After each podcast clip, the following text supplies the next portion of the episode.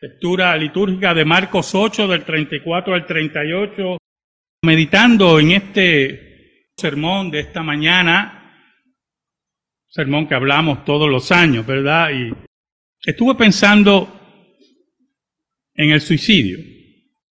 Esa palabra, siempre que la oigo en relación a un evento, siempre me impacta mucho, me da mucho dolor. Ver y pensar qué pasó por la cabeza de esa persona que toma una decisión tan grave, tan triste. Pero hay otros tipos de suicidio. ¿Sabe? En esta mañana quiero hablarle, y le podemos poner de título de nuestro sermón, puede sonar un poquito macabro, Suicidio en Alemania. Hay decisiones y suicidios que se toman desde la cobardía, porque creemos, y esas personas creen, que nunca van a ser atrapados. ¿Sabe? El comisionado del RAI, del Tercer RAI, para la consolidación del pueblo alemán, Henry Himmler, era el director y el Führer mayor de la SS. Era agrónomo. Por lo tanto, era un hombre preparado universitario. Y se le encomienda a él tener una mente organizativa sorprendente. Sorprendente. Y es nombrado el Reich Mayor, o Führer Mayor de la SS para 1929. Y con una inteligencia sorprendente va organizando a la Gestapo, a la policía terrible de la Alemania nazi, pero al mismo tiempo va organizando lo que posteriormente se conoció como los campos de concentración. Y lo increíble de Himmler es que era un hombre entregado a su labor a la labor macabra y asesina de exterminar judíos, gitanos, polacos, rusos, ministros protestantes, todo lo que tuviera al alcance para gloria de Hitler y el Tercer Reich. Visitaba los campos de concentración. Veía a los hombres, mujeres y niños que posteriormente, por órdenes de él, eran enviados a las cámaras de gas. Hermano, no era bruto, brillante. Lo que llamó una escritora norteamericana hace muchos años en el juicio a Eichmann, la banalidad del mal. Pero 500 años antes, un hombre en Alemania también, para muchos, para muchos decidió entrar en el camino del suicidio. Un hombre que decidió inicialmente comenzar una simple controversia teológica, la que posteriormente lo llevó a arriesgar toda su vida y su hacienda. Allí, en esa Alemania, allí en ese monasterio, Martín Lutero meditó profundamente en la escritura y en la explotación del pueblo alemán y de la iglesia de Cristo y solamente quería discutir teológicamente lo equivocada que estaban las indulgencias.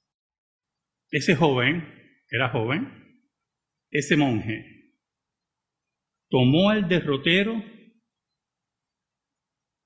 de Atanasio. Como se dijo de Atanasio, Atanasio contra el mundo,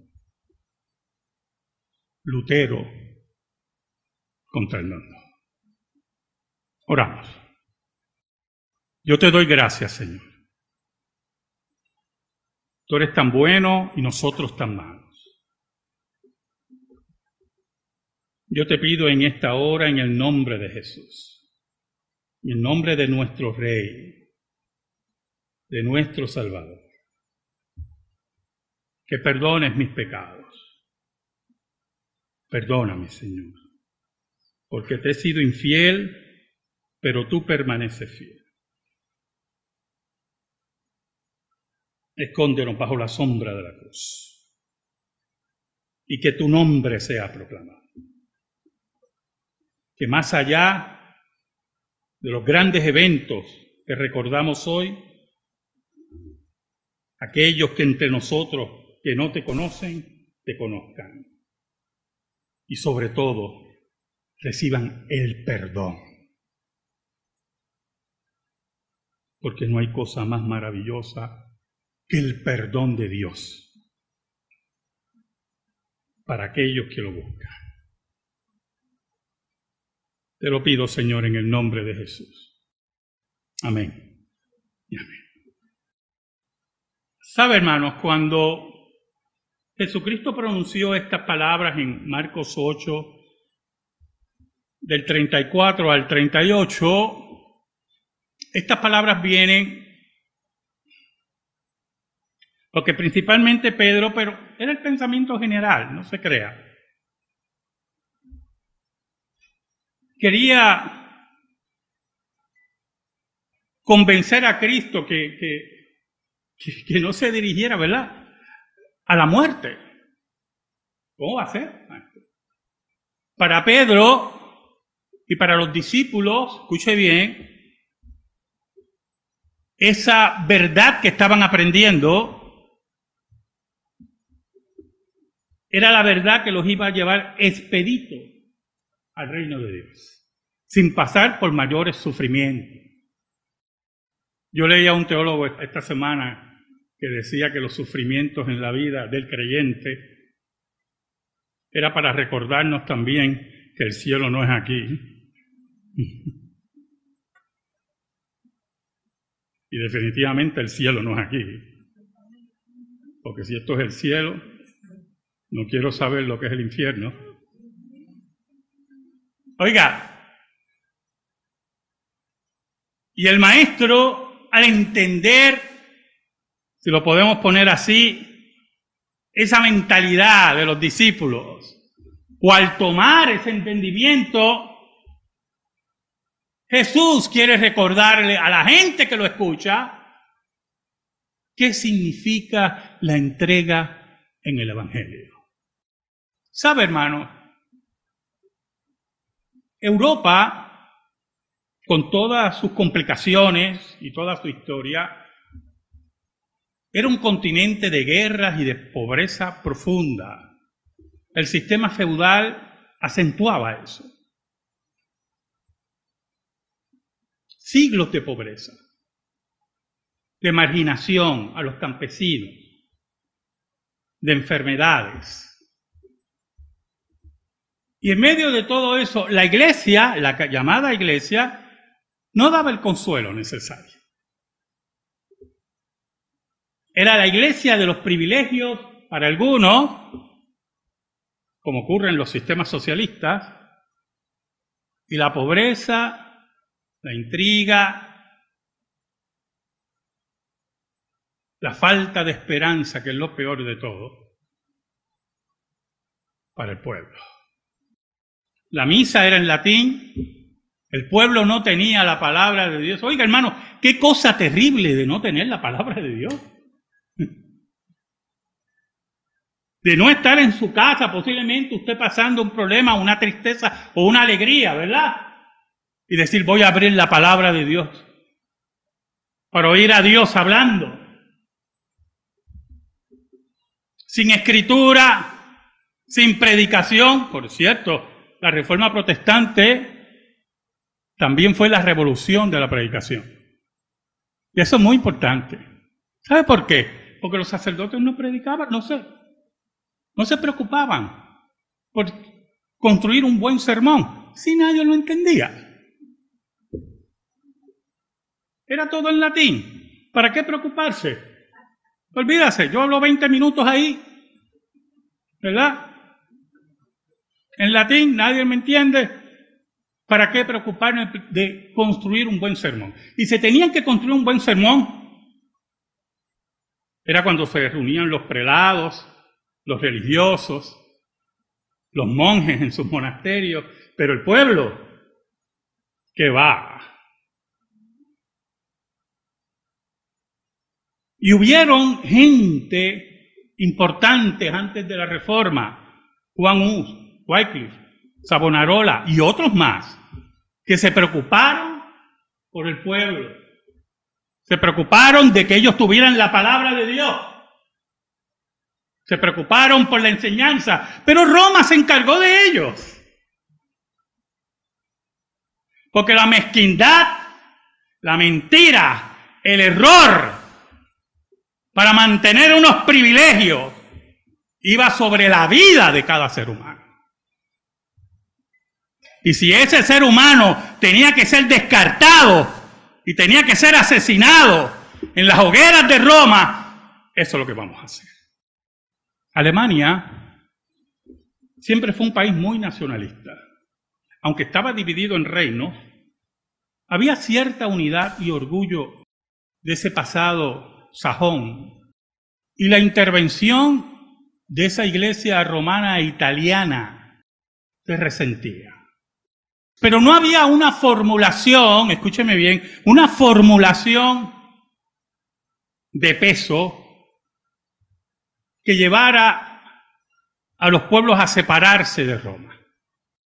Un día, un día un monje oye con horror la venta de perdón de pecados. Porque el Papa León X, un Papa del Renacimiento, Oiga, yo le, voy a ser muy sincero, yo estuve en el Vaticano en 1990, eso fue los otros días. Estaba estudiando en Europa un mes. Nos llevaron al Vaticano. Y usted ve todos esos frescos, ¿verdad? Y ve la, la capilla Sistina, que son impresionantes. Los grandes pintores, escultores de esa época, Miguel Ángel, Rafael, Leonardo da Vinci. Bueno, la lista es interminable. Y es interesante observar que todo eso, gran parte de eso se construyó con la sangre y el dinero de la iglesia, del pueblo de la iglesia, de la explotación del pueblo.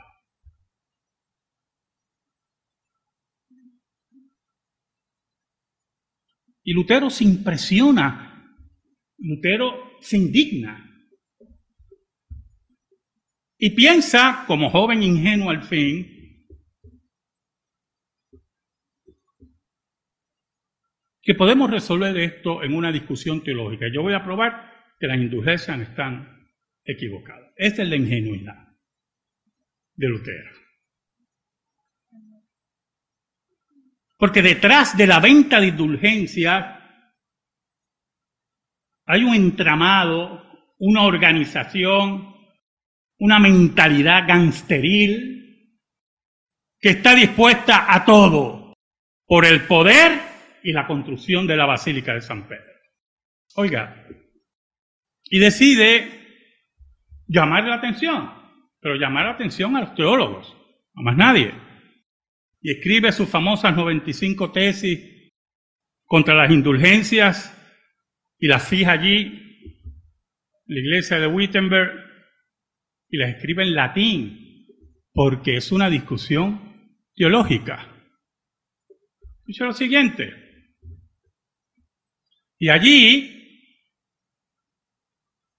lo que busca es eso,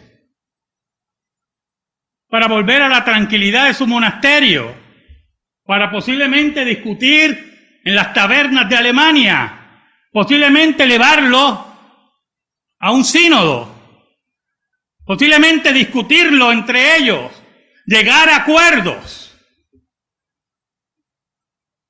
Pero ese no era el plan de Dios.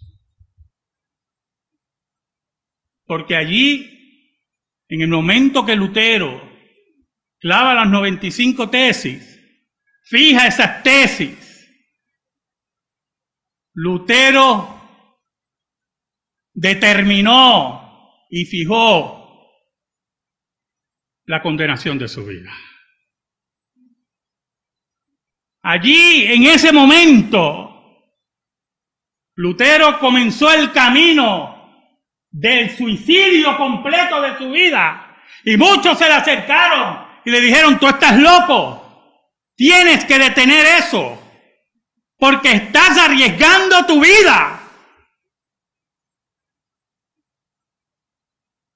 Versículo 34, Cristo dijo, y llamando a la gente y a sus discípulos, les dijo, si alguno quiere venir en pos de mí, niéguese a sí mismo, tome su cruz y sígame. ¿Sabe, hermano? Hermano, usted puede comenzar una labor y cuando ve el riesgo a su vida o el riesgo a su posición o el riesgo yo no sé a qué, a sus posesiones o a su cuenta de banco, yo no sé qué, posiblemente usted diga, espérate, que estoy escogiendo esto muy en serio. Y déjame llegar a un acuerdo. Pero el problema es que cuando la palabra de Dios penetra el corazón y cuando tú te enamoras de Cristo, oiga hermano, no hay dinero, no hay florines como decía Lutero, no hay bolsa de dinero, no hay posición, no hay nada que detenga esa acción. Es la hora de tomar la cruz. Es la hora de olvidar el pasado. ¿Sabe? Himmler, como dije anteriormente, era un hombre muy organizado.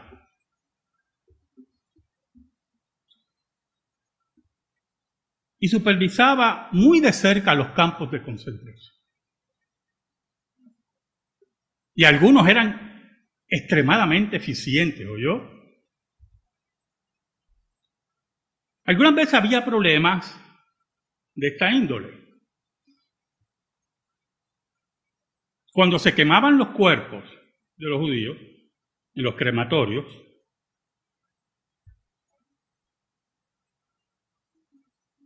la chimenea donde se botaba el humo, donde salía el humo, se calentaba mucho que podía crear la rotura de la chimenea.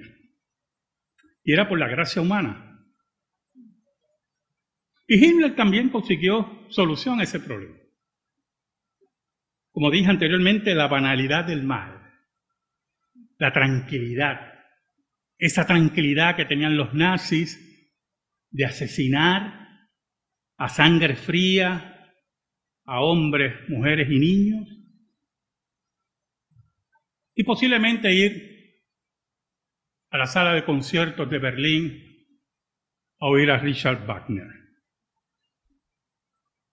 Esa capacidad que tiene el ser humano. Pero un día, para 1943,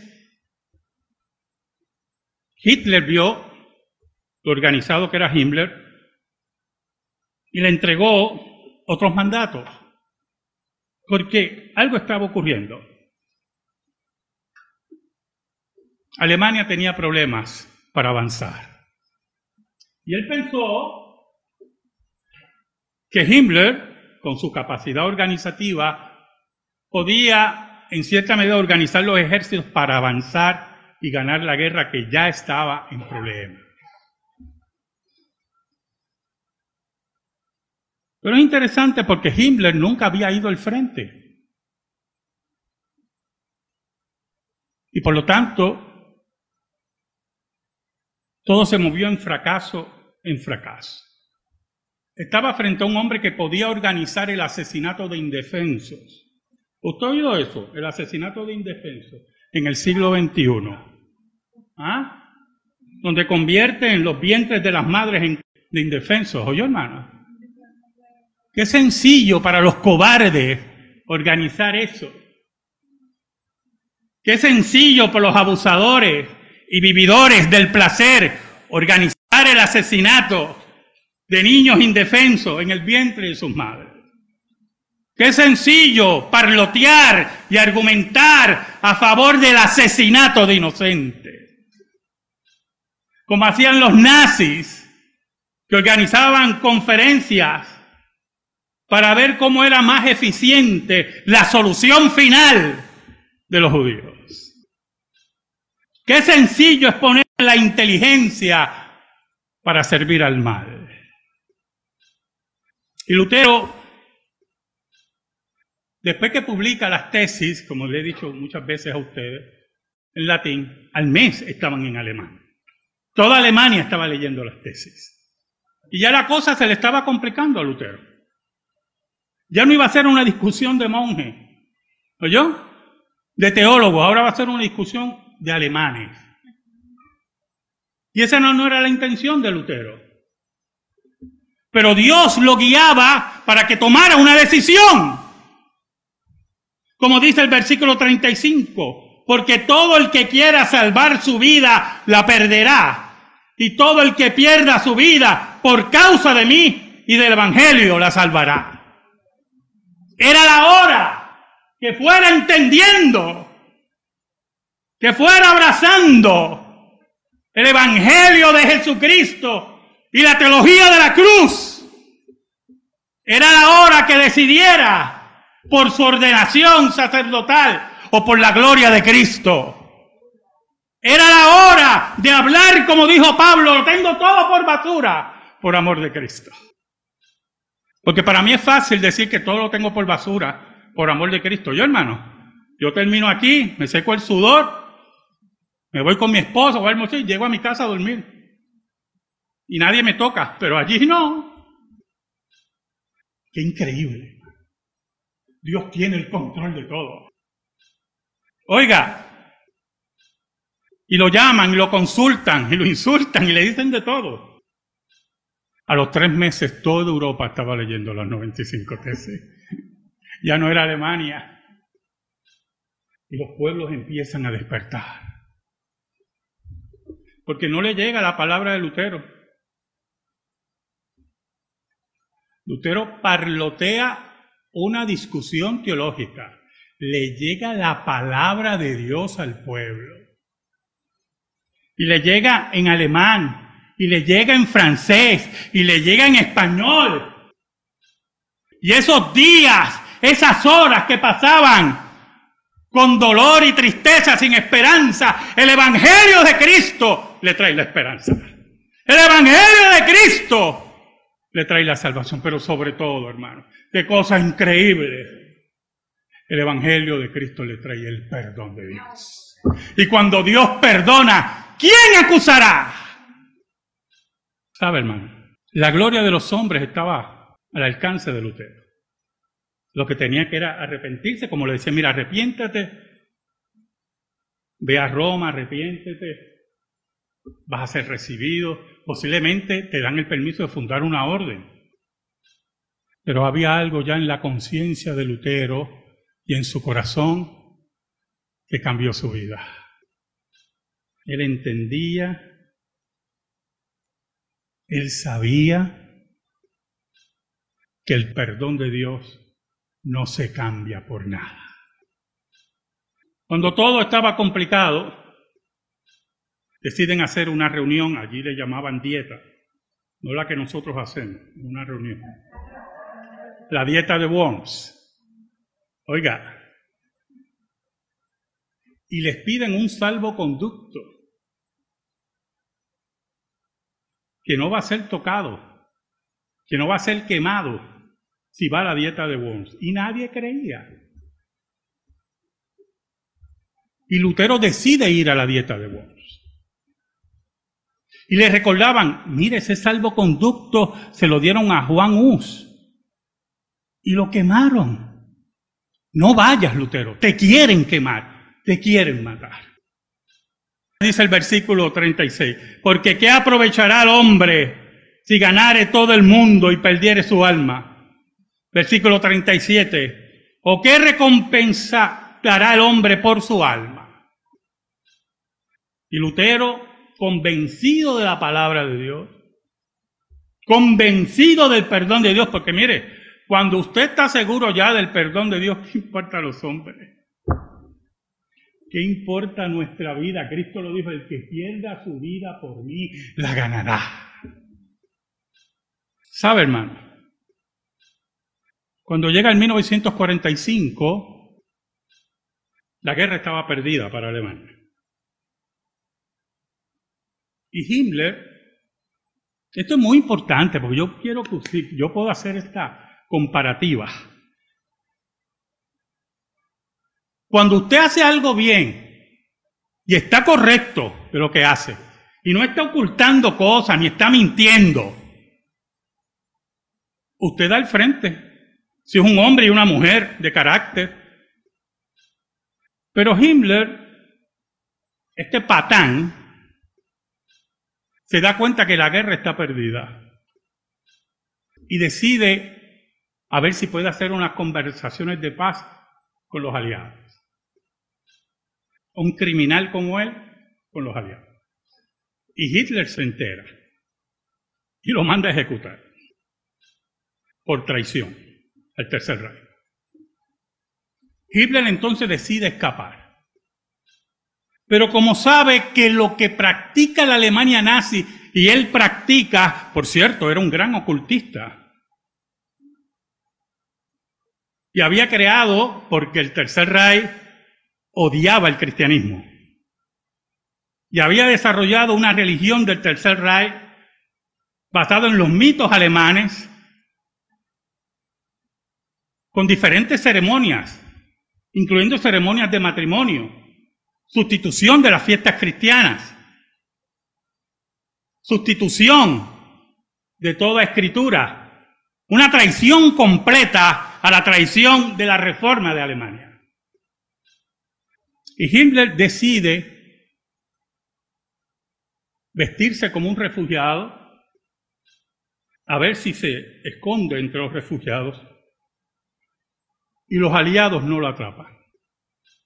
Se pone un parcho en el ojo, como un pirata, se deja crecer la barba. Él tiene un bigote como el de Hitler. Y empieza a caminar. Pero los aliados lo reconocen y lo arrestan. Lo llevan preso a un lugar. Allí lo interrogan fuertemente, pero fuertemente, lo maltratan. Esos aliados eran muy buenos. Solamente lo maltrataron. Sinceramente, yo tenerlo de frente, hermano. ¿Usted ha visto un niño morir en una cámara de gas? Oh, yo tampoco, imagínese. Y cuando él ve lo que estaba ocurriendo, se quita el parcho y se identifica como el jefe de la Gestapo. Lo llevan a otro lugar. Escuche bien, hermano, porque esto es muy importante. Y allí reciben un parte militar que lo registren, porque posiblemente va a intentar suicidarse. Y esto es lo que yo quiero que usted vea. No es aquel que tiene la estatura de decirle a los aliados, esto hice, porque esta era nuestra filosofía. No, es aquel que sabe que es un asesino, que sabe que no vale nada, que sabe que lo que hace va contra la ley de Dios, que aunque él la rechace, está escrita en su corazón. Es el cobarde. Y allí llega el médico, escuche, con ese parte dice, desnúdenlo. Lo desnudan, empiezan a buscar y el médico ve algo en la boca y meten la, la mano en la boca para forzarlo. Pero ahí él muerde su cápsula de cianuro. ¿Sabe? Lutero se dirigió a Worms. La gente salía a saludar a Lutero, el pueblo alemán. Y antes de entrar a Worms, lo detiene nuevamente y dice, no entres, te van a matar. Vas camino al suicidio, vas camino a la muerte. Y Lutero dijo, aunque hayan demonios como tejas en Worms, allí yo estaré y testificaré. Y allí, arriesgando su vida, o como diría cualquier cosa, ha hecho suicidio. Allí con el valor de la verdad, allí con el valor del perdón, allí despreciando su vida por la gloria de Cristo. Fue firme, sin cobardía, sin cianuro y sin nada. No puedo hacer otra cosa. Mi conciencia está atada a la palabra de Dios. Y frente a papas, emperadores, reyes y asesinos, Lutero afirmó la escritura y la palabra de Dios para cambiar el mundo como hicieron los apóstoles. Allí afirmó lo que dice el versículo 38. Porque el que se avergonzare de mí y de mis palabras en esta generación adúltera y pecadora, el Hijo del Hombre se avergonzará también de él cuando venga en la gloria de su Padre con los santos ángeles. Allí Lutero no se avergonzó de Jesús. Allí Lutero no se avergonzó del Evangelio. Allí Lutero entregó su vida, mátenme. Pero ya Dios me dio el perdón. Amén. Gracias te damos, Señor. Y te pedimos, Señor, en el nombre de Jesús, que esta palabra sea depositada en nuestra vida y en nuestro corazón por el poder del Espíritu Santo. Por Cristo Jesús. Amén. Amén. Estamos en silencio, hermano.